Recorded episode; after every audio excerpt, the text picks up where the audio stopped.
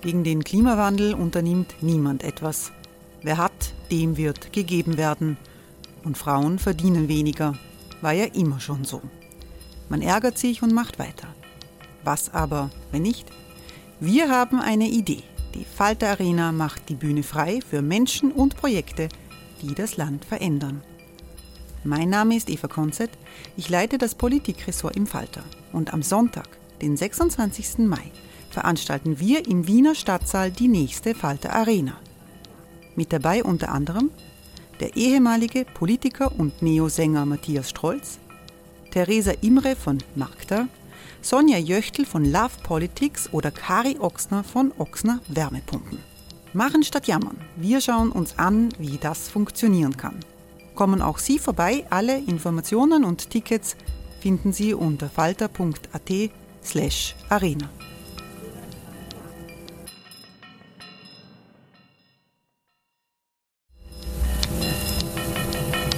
Falter-Podcasts werden durch Werbung unterstützt. Das hilft bei der Finanzierung unseres journalistischen Angebots. Die Erderhitzung ist kein Gefühl, aber mit vielen Gefühlen verbunden. Sorgen etwa oder Angst. Eine Veranstaltung gegen diese Ohnmacht ist Tipping Time, eine Klimakonferenz der Zivilgesellschaft. Von 9.5. bis 11.5. findet Tipping Time in Kooperation von Globe Art, Solektiv und Tangente St. Pölten statt und lädt ein zu Diskurs, Diskussionen und Workshops mit namhaften Vortragenden wie Nikolai Schulz und Friederike Otto. Weitere Informationen finden Sie auf www.tangentesanktpölten.at.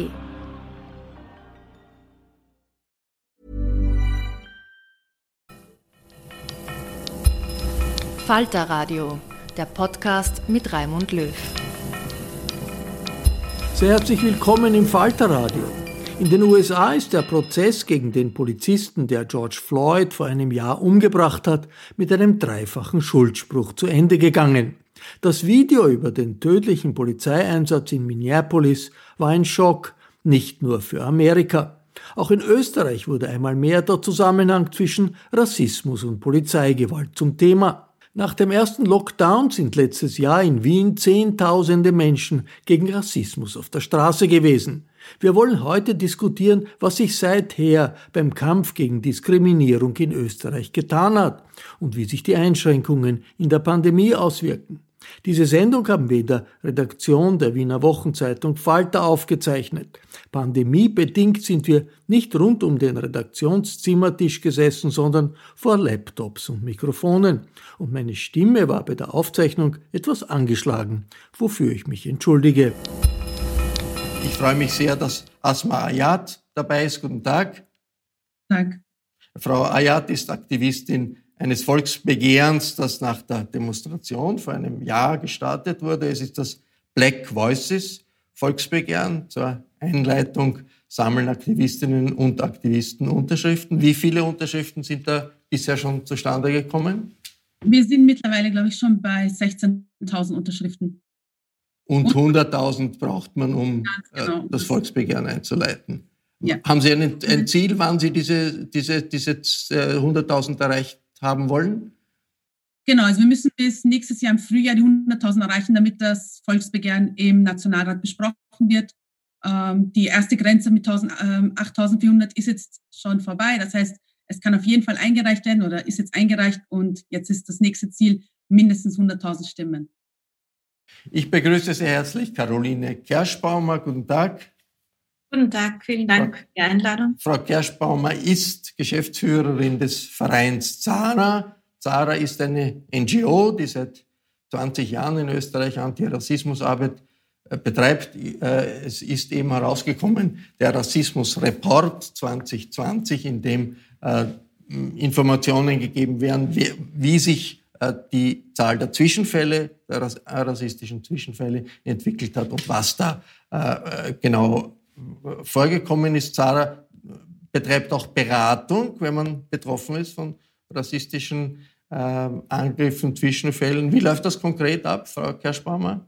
Ja, vielleicht noch ganz kurz zur Korrektur, dass unsere Zahlen spiegeln nicht die Realität wider, wie viele rassistische Zwischenfälle, wie Sie es jetzt genannt haben, es tatsächlich in Österreich stattfinden, sondern die Zahlen sind tatsächlich nur das, was bei uns gemeldet wird und das ist äh, erfahrungsgemäß nur ein Bruchteil dessen, was tatsächlich passiert. Und wir versuchen mit diesen exemplarischen Vorfällen zu zeigen, wie sich das System Rassismus in Österreich tagtäglich zeigt. Und ähm, zu Ihrer Frage der Beratungsstelle, ja, das ist eine äh, kostenlose Beratungseinrichtung für Betroffene und Zeugen, Zeuginnen von Rassismus. Das heißt, alle Menschen, die entweder davon betroffen sind oder einen rassistischen Vorfall beobachten, können diesen bei uns melden.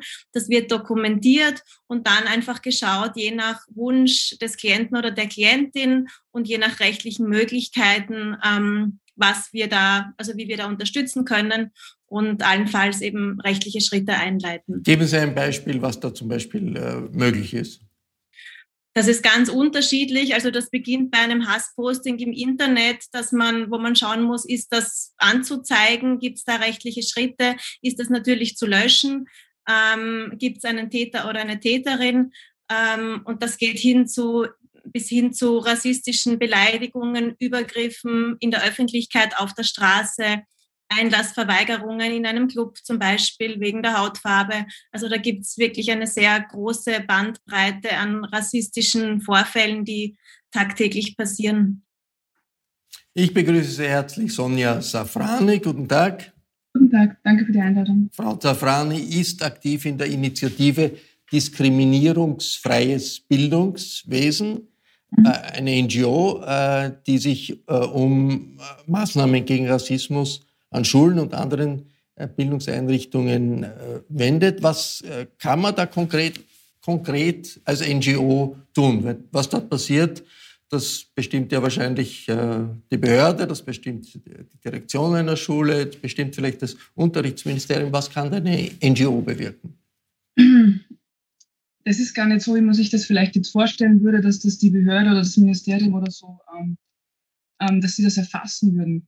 Also ganz im Gegenteil. Als wir vor äh, mehr als fünf Jahren angefangen haben, war das große Problem, dass die Betroffenen, wenn jetzt Diskriminierung und ähm, in der Schule oder im Bildungswesen passiert, dass die sich eben nicht getraut haben, den offiziellen und Anführungszeichen Weg zu gehen, wo dann äh, die persönlichen Daten äh, offengelegt werden, wo dann genau weiß, welche Schüler, welche Schülerin also gemeldet hat, dass das eben dann eben äh, gar nicht gemeldet wurde. Und wir haben dann äh, eben gesagt vor fast fünf Jahren, okay, wir ähm, geben den Betroffenen eine Möglichkeit, dass sie bei uns anonymisiert dokumentieren können. Wir veröffentlichen diese Fälle in einem Jahresbericht, um so mal überhaupt ein Bewusstsein zu schaffen, dass es dieses Problem gibt. Und, ähm, und ich denke, das ist einmal, ähm, wenn wir über Rassismus reden und über alle Diskriminierungsformen, und das ist zum Beispiel uns bei der IDB sehr wichtig, also ähm, dass wir uns auch alle anderen Diskriminierungsformen anschauen, dass wir sehen, dass es da große Überschneidungen und Überlappungen gibt, äh, dass es einmal ein Bewusstsein gibt, dass Dinge, die eigentlich nicht passieren dürfen, trotzdem passieren. Und ähm, das ist einmal äh, der erste Schritt, die Bewusstseinsbildung. Und dann im nächsten Schritt muss es natürlich Maßnahmen geben, aber die Maßnahmen, da ist auch die, die Politik in der Verantwortung. Und was uns jetzt freut, ist, dass es jetzt in Wien eine eigene Bildungsombudsstelle gibt, wo man die äh, Fälle dann Fälle unter Anführungszeichen weitervermitteln kann und wo sie dann konkret Hilfe bekommen. Und wir wünschen uns natürlich, dass es diese Bildungsombudsstellen dann in jedem Bundesland gibt. Und wir verweisen auch in die Gleichbehandlungsanwendung. Und ich freue mich, dass Falter-Chefredakteur Florian Klenk auch dabei ist. Hallo. Hallo. Äh, Florian, im letzten Jahr ist natürlich, sind alle öffentlichen Diskussionen ist überdeckt worden von der Pandemie. Aber die Reaktionen in Österreich waren doch sehr stark auf diese Szenen in Amerika, das Video mit, mit George Floyd. Jetzt rassistische Übergriffe hat es immer wieder gegeben, schon vor langem. Markus Omofumo, der Flüchtling, der bei einer Abschiebung nach Nigeria äh, erstickt wurde. Das war vor 20 Jahren. Wie unterscheidet sich heute die Situation und auch die Diskussion von früher? Ist das Bewusstsein geschärft worden in Österreich, dass Rassismus ein Problem ist, dass man damit umgehen muss? Ich glaube, dass die äh, Betroffenen wirkmächtiger sind dank sozialer Medien. Wie war das vor 22 Jahren, als Markus Homofuma erstickt wurde, umgebracht wurde. Äh, man hat sozusagen äh, Medien gebraucht, man hat Zeitungen gebraucht, Fernsehen gebraucht, um den Fall an die Öffentlichkeit zu bringen. Die meisten österreichischen Medien haben damals die Position der Polizei vertreten. Ich erinnere mich noch mit, mit Entsetzen an das Cover der Kronenzeitung damals, die getitelt hat, so tobte der Schübling und äh, eigentlich nur den, die strafrechtliche, also die Vorstrafen von Markus Homofuma angeprangert hat, so als ob das irgendwas zu tun gehabt hätte mit dem Vorfall im Flieger, als er geknebelt und gefesselt äh, an diesen Sitz geknotet wurde und die Passagiere dabei zugeschaut haben. Ähm, damals hat man einfach Medien gebraucht, klassische Medien. Es gab kein Internet, es gab kein YouTube und kein Facebook und kein Twitter, kann man sich gar nicht mehr vorstellen. Und ich glaube, das hat sich geändert, weil es jetzt in sozialen Medien eben Konnektive gibt, nicht die klassischen Kollektive, sondern Konnektive, wo sich Menschen einfach unter einem Hashtag mit ähnlichen Erfahrungen ein Gehör verschaffen können. Und das verändert die öffentliche Wahrnehmung auch von uns äh, Medien. Und ich glaube, das ist einer der großen Unterschiede. Und der zweite Unterschied, glaube ich, aber jetzt bin ich schon, gehe ich schon in ein sehr vorsichtiges Gelände. Ich glaube doch, dass zumindest nach den Erfahrungen, die ich Anfang der 2000er Jahre gemacht habe, das ist jetzt 20 Jahre her, bin auch schon ein alter weißer Mann in dem Feld, ähm, dass sich die Polizei doch in Österreich ähm, zumindest im Vergleich von vor 20 Jahren professionalisiert hat oder zumindest das Problem einmal anerkennt, wenn auch noch nicht gelöst hat. Das war vor 20 Jahren noch ganz, ganz anders. Also da ist ganz offen äh, rassistisches Vokabular auf äh, Polizeiwachstuben verwendet worden, auch in Interviews. Ja. Äh, Frau Kerschbaumer, Sie haben äh, zusammengefasst die Meldungen, die Sie im letzten Jahr äh, bekommen haben. Was ist da die wichtigste Erkenntnis? Wie hat sich äh, die Entwicklung bei rassistischen Übergriffen und auch rassistischen Strukturen im letzten Jahr gezeigt? Mhm. Also es gibt eine Reihe von Erkenntnissen, die wir im letzten Jahr gemacht haben. Nochmals, ich kann mich nur auf jene beziehen, die eben bei uns gemeldet worden sind. Aber das sind ja ähm, nicht wenige. Das sind nicht wenige, das sind tatsächlich deutlich mehr als in den Jahren zuvor. Also es waren im Jahr 2020 über 3000 Meldungen, im Jahr davor waren es um die 2000. Also es hat einen deutlichen Anstieg gegeben bei den Meldungen. Ähm, was wir auch klar gesehen haben, ist, dass ein Viertel aller Meldungen, die zu uns gekommen sind, ähm, sich auf Rassismus aufgrund der Hautfarbe bezogen haben. Im Bereich Arbeit und Güter und Dienstleistungen war es sogar ein Drittel. Das heißt, das war ein sehr zentrales Thema. Leider ein weiterer sehr zentraler Punkt, nicht neu, aber auch im Jahr 2020 wieder ähm, antimuslimischer Rassismus. Auch da haben sich ähm, die Meldungen, also sind die Meldungen wieder deutlich mehr geworden. Ähm, was wir auch sehen konnten, ist, ähm, dass eine große Anzahl der Meldungen durch Zeugen und Zeuginnen ähm, passiert sind. Allerdings darf man sich da auch nicht ganz täuschen lassen durch diese große Zahl, weil die meisten Zeugen und Zeuginnen im Internet im Bereich des Offline-Rassismus haben wir eine Zahl von circa 40 Prozent der Meldungen, die von den Betroffenen selbst getätigt werden. Ähm, diese Zunahme der Meldungen, die ich eben eh schon angesprochen habe, zeigt sich, zeigt sich in den meisten Lebensbereichen, wobei man sieht, dass es im öffentlichen Raum ein bisschen zurückgegangen ist, was wohl mit. Also der Alltagsrassismus auf der Straße sozusagen. Genau, öffentlicher Raum eben auf der Straße, Beschimpfungen, genau in diese Richtung was wahrscheinlich damit zu tun hat, dass einfach sich das öffentliche Leben im Jahr 2020 viel weniger auf der Straße ähm, abgespielt hat. Sie sind auch nicht, also sie sind wirklich nur ein bisschen zurückgegangen und eben vor allem im Internet haben sich die Meldungen im Vergleich zum Vorjahr sogar verdoppelt. Ähm, warum? Einerseits kann man sagen, dass eben die Themen sowohl Hass im Netz als auch das Thema Rassismus im Jahr 2020 sehr präsent waren und sehr sehr, sehr viel vergleichsweise aufgearbeitet worden sind von den Medien. Dann natürlich Corona, also eine noch stärkere Verlagerung des ähm, sozialen Lebens in die Online-Welt, vor allem in Social Media. Und ein weiterer Grund ist, dass einfach das Melden von einem Hassposting relativ leicht geht, auch als Zeuge, Zeugin. Ich brauche den, den Link, ähm, ich schicke das hin, das dauert irgendwie, ich mache einen Screenshot, das Ganze dauert zwei Minuten und, und ähm, der Vorfall ist gemeldet. Äh, Frau Ayat, ein Volksbegehren gegen Rassismus klingt wirklich toll, weil, weil das, man stellt sich vor, das kann bündeln alle Kräfte, die da bei Demonstrationen zu sehen sind, alle Leute, die, die empört sind über das, was hier Frau Kerschbaum auch sagt, dass da im Internet und, und in anderen Bereichen so viel äh, sich aufgestaut hat, auch in den letzten Monaten. Was konkret äh, ist das Ziel dieses Volksbegehrens? Ähm, also unser Ziel ist es, dass wir mal aufmerksam machen, dass Rassismus nicht eine Sache ist, die nur auf der Straße passiert, die nur, äh, wo nur jemand jemand beschimpft oder ähm, irgendwie angreift oder sonstiges, sondern dass Rassismus auch strukturell verankert ist, dass Rassismus auch leider in sehr, sehr vielen Strukturen, äh, von denen wir heute schon noch Beispiele gehört haben, wie ähm, in der Polizei, in der Bildung, in der Politik, in den Medien und so weiter, noch immer sehr, sehr verankert ist ähm, und wir wollten hier als Menschen, die von Rassismus betroffen sind, ähm, ähm, äh, schwarze Menschen, POCs, hier aufstehen und sagen, wir, ähm, das, also das reicht uns, wir nehmen uns den Platz, wir nehmen unsere Plattformen, wir reden darüber, wir ähm, organisieren uns und ähm, wir wollen äh, einen nationalen Aktionsplan gegen Rassismus und das ist somit auch unsere wichtigste Forderung, ähm, einen Plan, wo man in all diesen Bereichen dagegen angeht, da, wo man ähm, mit ExpertInnen, mit uns als Menschen, die davon betroffen sind, mit ExpertInnen aus, ähm, äh, aus POC-Communities. Also nationaler Aktionsplan heißt, das geht aus, von der, soll von der Regierung ausgehen und soll im, das ganze mhm. Land alle Bereiche erfassen. Es soll nicht nur von der Regierung ausgehen, sondern es soll in der Zusammenarbeit mit der Regierung, mit der Politik, mit Medien, mit Bildung äh, zusammen erstellt werden äh, weil hier natürlich auch unsere Expertise ähm, ähm, als Menschen, die betroffen sind, äh, genauso erforderlich und genauso wichtig ist. Und gemeinsam mit der Regierung, gemeinsam mit der Politik soll hier ein Plan gemeinsam erstellt werden, wie man das angeht und nicht nur immer darauf warten, dass jemand beschimpft wird, jemand diskriminiert wird oder jemand stirbt wegen Rassismus und dann sagt man, okay, was soll man jetzt tun, sondern dass man das äh, proaktiv auch angeht und auch so, so, sich überlegt, wie kann man da dagegen etwas tun.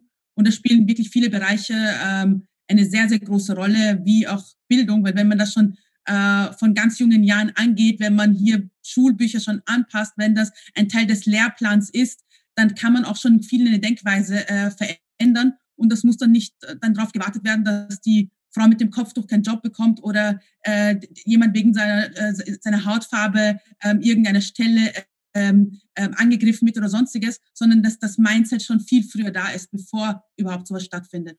Interessant, Florian Klenk ist ja im Koalitionsabkommen zwischen der ÖVP und den Grünen ist genau ein solcher Punkt enthalten. Also da ist in dem Bereich, wo es heißt, es sollen Strategien entwickelt werden, ich lese, und Maßnahmen im Kampf gegen Antisemitismus und Extremismus ist ein Punkt, Erarbeitung eines nationalen Aktionsplanes gegen Rassismus und Diskriminierung. Ist irgendetwas rausgekommen bisher? Es gibt ein Jahr diese Koalition. Ist da irgendetwas passiert?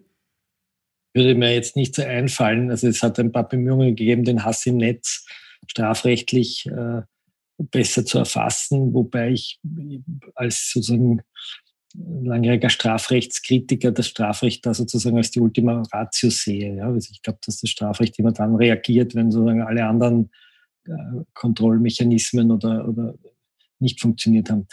Mir fällt eigentlich nichts ein, außer dass Salma Sadic im Nationalrat äh, einmal beschimpft worden ist, wie sie ihren Job angetreten hat und äh, selbst von, jetzt weiß ich es nicht mehr, was ein ÖVP-Abgeordneter äh, einmal angesprochen ist, dass sie also nach Bosnien zurückgehen soll oder also das, ich, mir ist da jetzt nichts Großes. Äh, also das wäre, das wäre eigentlich ein politisch interessanter Punkt, wo die Antirassismusbewegung äh, der Regierung sagen kann, bitte haltet euch an euer eigenes genau. Regierungsprogramm genau. Genau. und setzt das um. Also ich würde es anders formulieren. Nehmen wir mal, nehmen wir her, was ist passiert, um nur sozusagen so ein bisschen ins, ins ähm, äh, in, die, in den Alltag zu gehen. Nachdem der Terroranschlag in Wien passiert ist, und äh, das Bundesamt für Verfassungsschutz wirklich sozusagen an der Wand gestanden ist für absolute Unfähigkeit in der Verarbeitung von geheimdienstlichen Hinweisen über, über mutmaßliche Terroristen, äh, hat man die Operation, ähm, ich glaube Ramses hat sie geheißen, gegen die äh,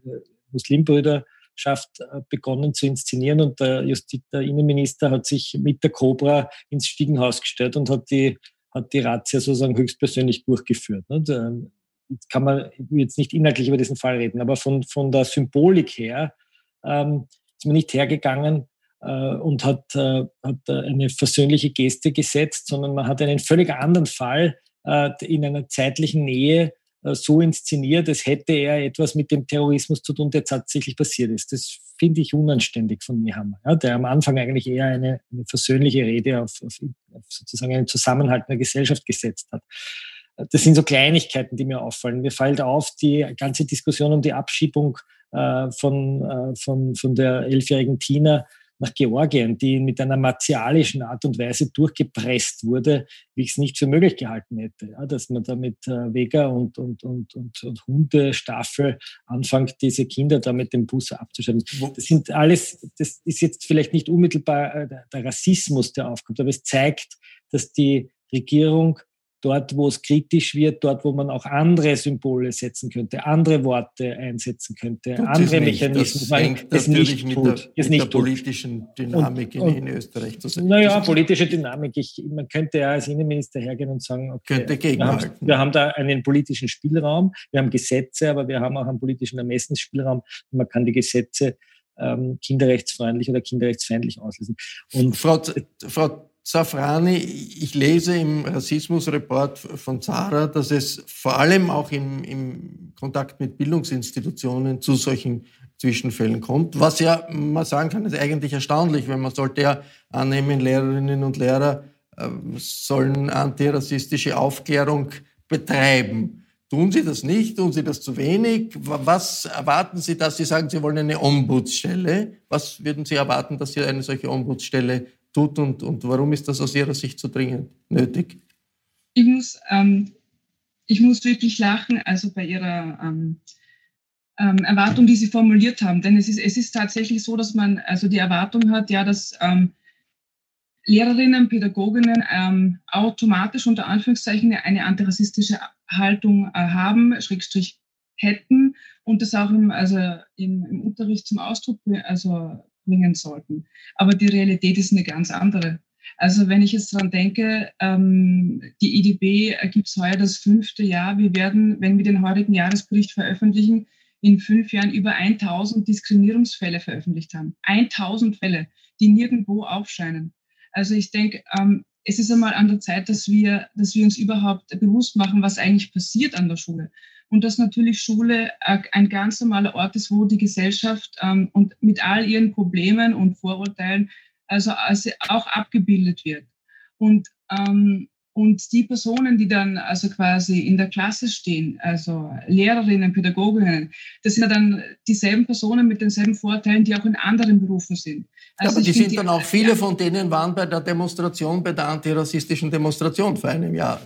Genau, und es gibt ja auch, das ist ja auch ein wichtiger Punkt, dass man, also man darf jetzt Rassismus, wenn wir über Rassismus reden, wird das oft immer nur so ähm, auf eine persönliche Ebene heruntergebrochen. Ja, da gibt es halt einen Lehrer oder eine Lehrerin mit einer rassistischen Einstellung und die verwendet halt das N-Wort etc. Aber was wir immer wieder vergessen, sind die, sind die Strukturen. Die rassistischen Strukturen, äh, die wirken und da kann auch eine einzelne Lehrperson, die, die antirassistisch eingestellt ist, da nichts machen. Was meinen Sie mit Strukturen? ein ganz klassisches Beispiel, äh, die sogenannten Deutschförderklassen. Das ist ein, der Name ist ein Etikettenschwindel.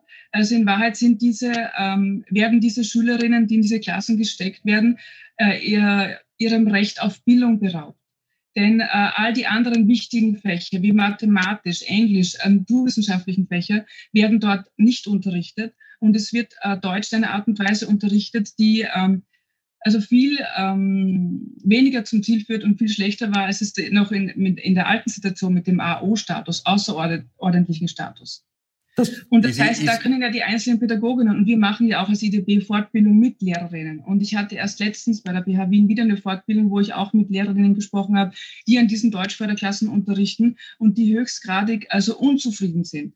Denn da sind Schülerinnen zusammengewürfelt mit einem unterschiedlichen, also auch ähm, ähm, Status, wie gut oder schlecht sie Deutsch können. Und die sollen dann die quasi unterschiedliche Schülerinnen mit unterschiedlichem Alter so gut es irgendwie geht oder so schlecht es geht. Gibt es ja auch eine, eine, eine, große Diskussion unter Österreichs Pädagogen, wie, wie sinnvoll oder, oder, sinnlos oder kontraproduktiv diese äh, getrennten Klassen waren. Ich habe noch eine Frage zu, äh, weil Sie das angesprochen haben, das N-Wort, die äh, Erziehung der Jugend ist natürlich so, die rassistischen Vorurteile hängen natürlich damit zusammen, was Kinder, kleine Kinder auch erfahren, lesen, hören. Und es gibt wahnsinnig viel Stereotypen in Kinderbüchern. Äh, also das N-Wort kommt in Kinderbüchern vor. Bei Pippi Langstroms Vater war ein Negerkönig in der Südsee und so. Wie gehen Sie, was schlagen Sie vor, wie man damit umgeht? Weil sozusagen diese Bücher aus dem Verkehr ziehen, da ist dann die Frage, ist, wird hier Zensur geübt? Kann man wirklich in einer Gesellschaft so etwas tun? Keine einfache Frage, aber die Kinderbücher und die Stereotypen in den Kinderbüchern sind natürlich Teil auch unserer Kultur. Wie soll man damit umgehen? Was ist Ihr Zugang? Also ich denke, die Frage ist nicht schwierig, die Frage ist ganz einfach und da möchte ich einfach ein Zitat äh, von der Maya Angelou anführen. Das ist eine ganz leider schon verstorbene, aber berühmte schwarze Menschenrechtsaktivistin und ähm, Bürgerrechtlerin, die in äh, den USA für die Gleichberechtigung schwarzer Menschen gekämpft hat, an der Seite von äh, Martin Luther King. Und sie hat gesagt, um, ähm, do the best you can until you know better. And when you know better, you do better. Und äh, das bringt es einfach auf den Punkt. Also damals vor 50, 60 Jahren, als diese Bücher geschrieben worden sind, gab es dieses Wissen noch nicht. Dieses Wissen über Rassismus, wo man heute sagen kann, okay, das ist Allgemeinwissen. Jeder weiß, dass das N-Wort rassistisch ist. Mit all den dem Folgen, die es dann verursachen kann. Heute, 50, 60, 100 Jahre später, wissen wir es einfach besser. Wir wissen es mehr, wir wissen es besser, also machen wir es besser. Und was machen wir? Wir entfernen, ähm, wir entfernen die rassistischen Inhalte und ähm, legen zum Beispiel die Bücher neu auf. Ich habe auch das Buch äh, von Mark Twain, also zu Hause, Huckleberry Finn, äh, Thomas und Huckleberry Finn, aber natürlich ohne das N-Wort und ohne die rassistischen Inhalte. Ähm, aber die Geschichten sind wertvoll und ich lese das auch äh, so meinen Kindern vor.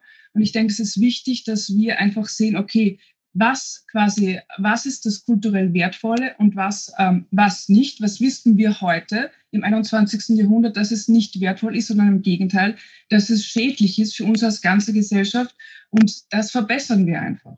Also ich denke, das ist wirklich, es ist nicht so, so schwierig. Burroughs Furniture is built for the way you live. From ensuring easy assembly and disassembly to honoring highly requested new colors for their award-winning seating, they always have their customers in mind. Their modular seating is made out of durable materials to last and grow with you. And with Burrow, you always get fast, free shipping. Get up to 60% off during Burrow's Memorial Day sale at burrow.com slash ACAST. That's burrow.com slash ACAST. burrow.com slash ACAST. Es ist eine ich würde auch gerne was dazu sagen. Ja, Ähm, ja, ich möchte dem beipflichten. Ich finde auch diese Frage gar nicht schwer, sondern es gibt hier ganz klar zwei Möglichkeiten, was man tun kann. Entweder eben, wie schon gesagt, ähm, werden diese rassistischen Stereotype rausgenommen und die Geschichten müssen entsprechend verändert werden. Oder zweitens, man nimmt nur Kinderbücher ausschließlich, die schon einen sensiblen Umgang mit der Sprache haben. Und die Sprache verändert sich, die Gesellschaft verändert sich, wir verändern uns, die Bildsprache verändert sich und sich dagegen zu sträuben, führt genau gar nirgends hin. Dann steht man irgendwann gegen die Wand und man muss sich auch die Frage stellen, worum geht es denn bei den Kinderbüchern? Was wollen wir denn damit? Und dann und die Antwort lautet, dass die Kinderbücher ein Teil von einem elementaren Bildungsauftrag sind. Das heißt, die sollen den Kindern helfen, unterstützen, die Welt zu begreifen, die Welt zu verstehen, unsere Gesellschaft zu verstehen. Und dann muss ich mich fragen, will ich wirklich den Kindern, meinen Kindern, unseren Kindern vermitteln, dass manche Menschen, weil sie so sind oder so aussehen oder nicht so aussehen, ähm, anders behandelt oder auch schlechter dargestellt, sogar schlechter dargestellt werden sollen ähm, als andere Menschen. Und die Antwort ist natürlich nein, das wollen wir nicht, sondern wir wollen, dass unsere Kinder lernen, dass alle Menschen gleich gut dargestellt werden sollen und gleich viel wert sind. Und damit ist die Antwort sehr, sehr klar. Florian Klenk, ich, ich lese in einem Falter Mail vor, äh, vor ein paar Wochen eine Warnung dafür, Kinderbücher zu harmloser zu machen, als sie sind. Widerspricht das dem Gesagten, dieser Zugang? Ich glaube, es kommt darauf an, welches Kinderbuch von welchem Autor oder welcher Autorin zu welcher Zeit mit welcher Intention geschrieben ist. Und das, was wir unseren Kindern beibringen müssen, ist, den Kontext eines Buches zu verstehen. Wenn die Astrid Lindgren Pippi Langstrumpf schreibt, in den ich glaube in den 50er oder 40er Jahren, ähm, und war das ein anti-autoritäres Buch. Äh, das war ein Buch, das sozusagen äh, ein, ein, feministisches Buch über ein Mädchen, das sich selbst ermächtigt. Und da drin kommt jetzt das Wort Negerkönig vor. So, jetzt kann ich dem Kind, wenn ich ihm das Buch vorlese, sagen, während ich das Wort vorlese, kann ich sagen, Dieses Wort verwendet man heute nicht mehr. Die Bedeutung dieses Wortes hat sich gewandelt. Martin Luther King hat noch in seinen Reden gesagt, the Negro shall be free. Das würde, würde man heute nicht mehr sagen. Ähm, aber es kommt ja wohl darauf an, wer das sagt. Wenn ich jetzt, wie ich es zum Beispiel, ich, hab, ich wohne im Haus meiner Großmutter und habe im Schuppen meiner Großmutter Nazi-Kinderbücher gefunden. Echte Nazi-Kinderbücher, die man den Kindern in den, in den 30er Jahren vorgelegt Mit hat. Mit antisemitischen Stereotypen. Richtig rassistische Bücher. Ja, diese Bücher würde ich na selbstverständlich meinen Kindern nicht vorlegen und wenn dann nur im Geschichteunterricht, um ihnen zu zeigen, wie damals Kinderbücher schon Kinder indoktriniert haben. Was mir in der Debatte fehlt, ist sozusagen diese feine Differenzierung, äh, welche Person hat zu welcher Zeit mit welcher Intention welches Wort verwendet. Äh, wir haben nichts davon, wenn wir reflexhaft, äh, so wie die ich weiß nicht, wie wenn man, äh, ähm, es gab einmal einen sehr guten Aufsatz von Dennis Yücel in der, in der Taz. Dennis Yücel ist der Journalist, der von Erdogan ein Jahr eingesperrt wurde, der irgendwann mal verglichen hat, sozusagen, wenn man immer nur vor dem N-Wort zurückschreckt, so wie die, vor die, wie die Nonne vor dem Pornofilm äh, und äh, immer nur erschreckt, aber nicht den Kontext äh, beurteilt. Oder vielleicht erinnern Sie sich noch an den Pornojäger Martin Hummer, der jede, jedes nackte Bild äh, bekämpft hat, egal wo es in welchem Kontext erschienen hat. Das heißt, ich plädiere sehr stark dafür, dass man den Kontext den Kindern vermittelt, dass man Worte selbstverständlich dann nicht verwendet, wenn jemand äh, anwesend ist oder auch in einer globalen Öffentlichkeit, wir, wir, wir, jetzt rede ich über Social Media, Worte verwendet, die Leute erreichen können, die sie beleidigt. Es gibt einen sehr, sehr eindrücklichen Aufsatz von Timothy Garton Ash über eine Free Speech in einer, in einer globalisierten Welt. Also beleidige andere nicht vorsätzlich, beleidige sie vielleicht auch nicht fahrlässig, fühle dich aber auch nicht immer gleich beleidigt, wenn sozusagen jemand vielleicht in seinem Kontext ein falsches Wort verwendet. Frau, Frau Ayat, ein Schlusswort. Was ist für Sie das wichtigste, das effizienteste äh, Instrument gegen äh, Rassismus in Österreich?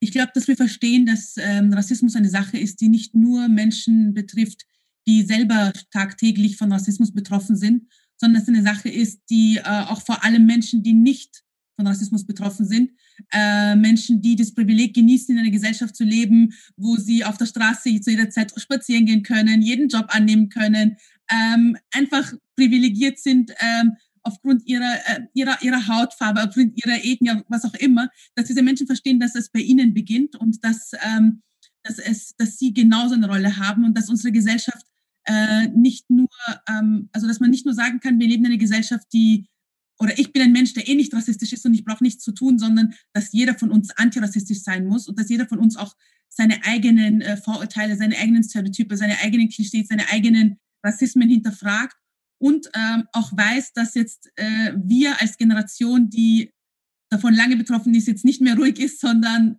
Rassismus in jeder Form anspricht, Rassismus auf ganz unterschiedlichen Arten anspricht, ähm, Rassismus in den unterschiedlichen Bereichen anspricht, ob das jetzt äh, durch Kunst, durch ähm, äh, Medium, durch ähm, in, in der Arbeit, was auch immer, aber wir sind nicht mehr ruhig und äh, wir erwarten uns auch dementsprechend, dass die Gesellschaft das ernst nimmt, sich ausbildet, sich äh, darüber informiert und äh, wir haben uns schon längst den Sessel geholt, sitzen mit am Tisch und wir wollen mitreden und wir wollen das auch, dass es ernst das genommen ist. auch das Ziel. Das ist auch das Ziel dieser Sendung gewesen. Äh, Sie hörten eine Bestandsaufnahme zur Antirassismusarbeit in Österreich. Ich bedanke mich sehr herzlich bei allen, die mitgemacht haben. Ich bedanke mich für Ihr Interesse. Bis zur nächsten Folge.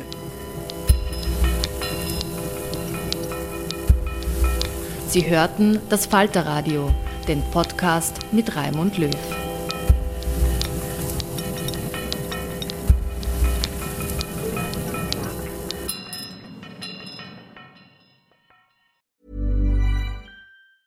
Normally, being a little extra can be a bit much, but when it comes to healthcare, it pays to be extra and United Healthcare makes it easy with Health Protector Guard fixed indemnity insurance plans. Underwritten by Golden Rule Insurance Company, they supplement your primary plan, helping you manage out of pocket costs without the usual requirements and restrictions like deductibles and enrollment periods. So when it comes to covering your medical bills, you can feel good about being a little extra. Visit uh1.com to find the Health Protector Guard plan for you.